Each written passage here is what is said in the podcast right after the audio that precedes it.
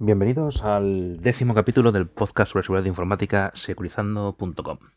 Soy André Bodrover y hoy es 29 de diciembre de 2016. Bueno, eh, siendo el décimo capítulo un número tan redondo, toca hacer un poco de resumen de cómo ha ido esta pequeña aventura podcasteril. Eh, bueno, básicamente empecé probando un poquito a ver cómo iba la cosa, eh, sin grandes aspiraciones, y la verdad que, bueno, me habéis sorprendido. Eh, lo primero de todo, bueno, gracias por escucharme. Eh, hacerme llegar sugerencias. ya sé que el micro al principio era un desastre. incluso alguien se ha atrevido incluso a hacer consultas técnicas. Espero haberos ayudado y aclarado. Pero bueno, eh, es difícil dar soluciones técnicas sin conocer el problema real y con todos los datos. Bueno, lo dicho, muchas gracias por escucharme. Eh, a ver, así como fin de año, capítulo número 10, bueno, pues deciros que, bueno, eh, como sabéis, este podcast se aloja, se hospeda en iBots eh, aunque luego por el feed eh, se distribuye por iTunes y por y por lo que, lo tengáis vosotros configurados. Eh, bueno, así que básicamente puedo decir que según las estadísticas de iBots, que son las que tengo más a mano, hay una media de unas 238 escuchas por capítulo. Eh, la verdad que yo no creía que llegara más de una docena y, y ya veis, soy mucho más de los previstos. Eh, eh, bueno, como curiosidad pondré una captura de pantalla en el artículo del blog, así que echadle un vistazo si os, si os, si os pica la curiosidad. Eh, ¿Qué viene en este podcast? Bueno, mm, la idea, a ver si ahora en enero consigo sacar un logo y una cabecera ya más profesional, de alguien que sepa algo de diseño gráfico, porque básicamente lo que hago es un apaño que me hice yo de aquella manera. Y... Vale, eh, tema audio, algunos me habéis comentado y demás. Mm, voy a seguir yendo a lo simple y sencillo. Seguiré desde el principio, sigo seguiré grabando con este micro actualmente, que es el de los auriculares del teléfono. Y no tengo intención de meterle entradilla de musiquita, eh, ni para iniciar ni para finalizar el programa. Igualmente tampoco grabaré las despedidas y demás, sino que las iré leyendo cada día y ya está. Eh, mi idea es que hacer esto lo más sencillo para mí. El podcast nació como una manera rápida de hablar de un tema eh, sin tener que pasar por el, por la escritura del blog que quieras o no, pues lleva más tiempo el escribir, hay que leerlo todo un par de veces, buscar, buscar imágenes, buscar una foto, enlaces interesantes. Y en cambio, la idea del podcast era grabar temas que conozco con una mini guion, con los cuatro puntos a hablar y, y ya está. Así que yo en principio seguiré apostando por la simplicidad. Si alguien se empeña en que no, que tengo que cambiar las cosas, pues oye, decídmelo y si hay quórum suficiente, pues ser, eh, al fin y al cabo los oyentes sois los que dais algo de sentido a esto. Bueno, eh, habiendo hecho este repaso, vamos a intentar hablar hoy de un tema. Eh, el tema de hoy es cómo evitar y bloquear el tráfico de la red Tor en nuestra empresa. Perdón. Vale, eh, bueno, os debo un artículo en el blog, mm, bien redactado y explicado sobre qué es la red Tor, qué es el navegador Tor, aunque comparto el nombre. el navegador simplemente es una manera de navegar a través de la red de forma anónima. Eh, cómo funciona esta red, lo que sería el protocolo de enrutamiento Onion, eh, cómo consigue el anonimato eh, cuando navegamos por esta, con este protocolo, cómo es la interconexión entre la red Tor y la red de Internet que tenemos nosotros acostumbrados. Eh, que hay que tener en cuenta para navegar por dentro de una, por dentro de la otra, lo que es y no es lo que, bueno, los medios sociales, los medios llaman deep web, la web oculta, bueno, efectivamente, eh, entonces eh, lleva para bastantes temas y mientras ahora estoy pensando que lleva para más de un artículo en el blog. Así que, bueno, eh, haré un mini resumen ahora, pero pensad que la idea es daros algo más interesante y elaborado ya por escrito. la red Tor es una red, como nombre indica, eh, que utiliza un protocolo de enrutamiento mm, llamado Onion, cebolla, que busca y consigue, más o menos, eh, un anonimato y una, confidencialidad de las comunicaciones a base de una estrategia diferente de las comunicaciones en sí, del, eh, todos los datos van cifrados, eh, la conexión entre dos puntos se utilizan puntos intermedios, que cada punto intermedio, cada nodo de la conexión por el que pasa, solo conoce el nodo anterior de donde viene el paquete al nodo siguiente al que tiene que enviar, pero no sabe cuál es el origen inicial ni el, ni el destino final, salvo los nodos origen, que es donde empieza, y el nodo final, que es donde llega. Eh, los, todos los nodos intermedios únicamente conocen el nodo anterior y el siguiente. De esta manera se, se, evita que se pueda trazar una ruta y saber quién es el, originante eh, de ese tráfico y se mantiene el anonimato y la privacidad en la red. Eh, bueno, obviamente este tipo de red eh, ha sido utilizada para ocultarse de fuerzas y cuerpos de seguridad, con lo cual, bueno, como podéis entender, eh, los más famosos, FBI, NSA, pero tanto el CNI español como eh, el MI5 a inglés y demás, están todos intentando sacarle las cosquillas a, este, esta red y a estos protocolos para buscar una forma de localizar la fuente de, los tráficos que les, interesen ubicar. Eh, sobre esto hay diferentes técnicas, muchas estadísticas, e incluso se sabe que hay malware de procedencia de, algún cuerpo de seguridad que intenta infiltrarse dentro de los nodos Tor, dentro de los nodos de la red, para así ir sacando, quitando capas a esa privacidad. Pero bueno, como ya os digo, es algo bastante complejo. En, entendamos que la red Tor es una red paralela al Internet que nosotros conocemos, que se, que se creó con la idea de asegurar al máximo la privacidad y la confidencialidad.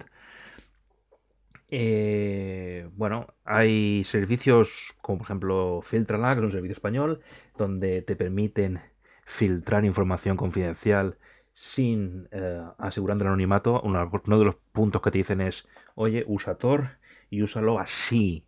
Sigue estas instrucciones y entonces podemos asegurar que tu filtración sea totalmente anónima y que no pueda ser rastreada por nadie. Eh, entonces es una, es una red paralela, separada de la red internet, privada y confidencial. Y bueno, teniendo en cuenta esto, es complicado. Yo la verdad que no he conseguido ver ninguna necesidad real, de una utilidad práctica real, que pueda tener la red Tor, el uso de la red Tor en una empresa. ¿Vale? Así que eh, partimos de la idea de que, bueno, si vemos tráfico Tor en, una, en nuestra red, muy probablemente sea bien porque tengamos un usuario interno malintencionado o que simplemente esté practicando y jugando, que conecte un PC interno, un ordenador interno de la oficina a la red Tor. O bien hemos sufrido un ataque, una infiltración y alguien está intentando sacar información de nuestra red, es filtrar esa información a través del protocolo y de las conexiones Tor. Eh, entonces entendemos que ninguno de estos comportamientos deberían ser aceptados y debería bloquearse ese comportamiento.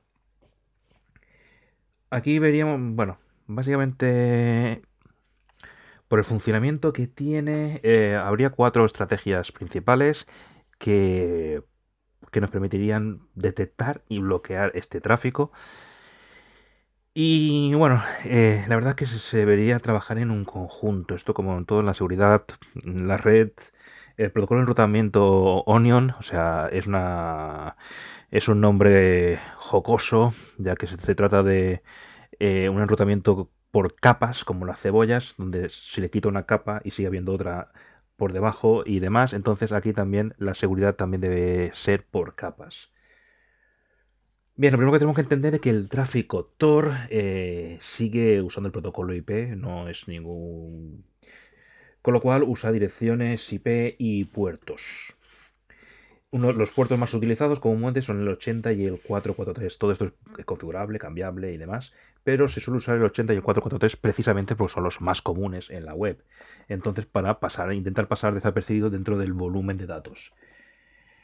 Eh, así pues, bloquear el tráfico 8443 mm, no es una buena idea, básicamente porque si lo bloqueamos nos quedamos sin ningún servicio web. Con lo cual, la solución no es eh, bloquear estos puertos, sino intentar que todo el tráfico que salga de nuestra red a esos puertos, que deberían ser por el estándar HTTP HTTPS, o sea, navegación web normal o segura, eh, pasen a través de un proxy de navegación y no un acceso libre a Internet y ya está. De esta manera, eh, un proxy navegación recibiría el tráfico Tor y al no poder entenderlo, simplemente lo descartaría. De esta manera, por un lado, podríamos saber que existe tráfico Tor y segundo, segundo eh, es que lo bloquearíamos y el tráfico no sería útil para nuestro atacante el segundo punto es que, bueno, eso es relativamente sencillo de hacer cuando estamos hablando de los PCs o los ordenadores de nuestros usuarios. Eh, la configuración del proxy es, puede ser transparente o puede ser que lo configuremos a nivel de política de directory eh, o simplemente una configuración manual de nuestros usuarios. Pero ¿Qué pasa con, sobre todo con servidores, los frontales web y demás? Suelen tener conexiones, conexiones HTTP, eh, HTTPS hacia el exterior y no suelen ir por proxy, sino que van con conexión directa. Entonces, para estos lo más práctico sería utilizar un IPS. Eh, recordad, los IPS son los Instruction Protection System. Eh, en nuestra salida Internet. Este IPS sí detectaría que el protocolo no es el HTTP o HTTPS, sino que es el protocolo Tor, y por lo tanto eh, podría descartar el paquete. La diferencia entre un firewall y un IPS, recordemos que el firewall simplemente mira IPs y puertos. Si él ve una IP externa y el puerto es el 443, si, si ese servidor nuestro tiene acceso hacia el exterior a HTTPS, lo permitirá pasar y ya está. Solo ve IP destino y puerto destino. En cambio, un IPS analiza el tráfico y detecta que el protocolo no es el HTTPS, que es el que realmente queremos permitir, sino que es el Tor, con lo cual podríamos bloquearlo. El tercer punto eh, viene a ser el es algo general, evitar que los usuarios puedan instalar nada vía permiso de Active Directory, OpenLDAP o cualquier sistema de seguridad que tengamos, eh, usuarios locales sin, sin, permiso de administración y demás. Eh, esta es una medida de seguridad general. No solo evitaría que alguien instale Tor, sino que instale también cualquier tipo de ransomware o muchos malwares. Eh, si un usuario tiene permiso para modificar el registro de, del el registro de Windows, eh, ya evitaríamos muchas infecciones o al menos facilitaríamos la limpieza de, de ese malware. Entonces, aunque sea una solución común para todos, el hecho de evitar que los usuarios puedan instalar nada en sus equipos nos asegura una tranquilidad bastante grande en cualquier tipo de malware y entre ellos la instalación de Tor. Y otro cuarto punto, que sería el, definitivo, bueno, eh, pensando en el punto de vista de una intrusión previa que quiere eh, exfiltrar, sacar información eh, mediante el uso de Tor, la verdad es que, bueno, lo normal es que esta, estos usuarios, estos hackers, en este caso ya estoy hablando de, alguien con conocimiento importante, usen el propio navegador Tor, que es open source, libre y bueno, pues si hay una herramienta de Tor que accede a la red Tor que ya funciona perfectamente, se sabe que funciona bien, que no tiene demasiados problemas, pues oye, eh, usamos esa. No vamos, no vamos a crear, el hacker no va a crear su propio navegador Tor cuando ya hay uno libre, disponible y fácil de usar. Así pues, eh, lo que vamos a hacer es configurar nuestros antivirus de los ordenadores y de los servidores para que eh, detecten la ejecución del, de Tor, del, navegador Tor. Bien sea buscando en los archivos tor.exe, que sería una, buena, una manera de hacerlo, o bien eh, actualizar la firma de la heurística de nuestro antivirus para que detecte la firma de todas las posibles versiones de Tor. De esta manera, cuando el, el malware intente ejecutar el navegador para conectarse al exterior, nuestro antivirus lo detectaría y podría actuar en consecuencia. Así, bueno, pues ya está. Resumiendo, podemos decir, eh, la configuración de seguridad de los usuarios de los ordenadores nos puede permitir que directamente no se instale la, aplicación. Esto nos sirve no solo para todos, sino para cualquier, para muchos de los malwares. Podemos configurar el, antivirus local de los ordenadores y de los servidores. Nunca olvidemos los servidores. Eh, para que detecten el navegador Tor estándar bien sea por el nombre ejecutable, que es lo más fácil y trivial, o bien sea sacando firmas, hashes de las distintas versiones del ejecutable y así eh, en el momento que algún software intente abrir un eh, navegador Tor, este sea detectado y pueda ser bloqueado. A nivel de red hemos hablado de dos soluciones. Eh, punto 1. Forzar que todo el tráfico que vaya al puerto 8443 pase por un proxy de navegación. Este proxy no entendería el protocolo porque no es HTTP, HTTPS, con lo cual descartaría ese paquete. O si no podemos asegurar, no podemos redirigir el tráfico a uno de nuestros proxies, un IPS nos permitiría detectar ese tráfico, que es usar el protocolo Tor, que es, que es Tor, que no es HTTP o HTTPS, y entonces actuar en consecuencia. El IPS además nos permite una independencia del puerto.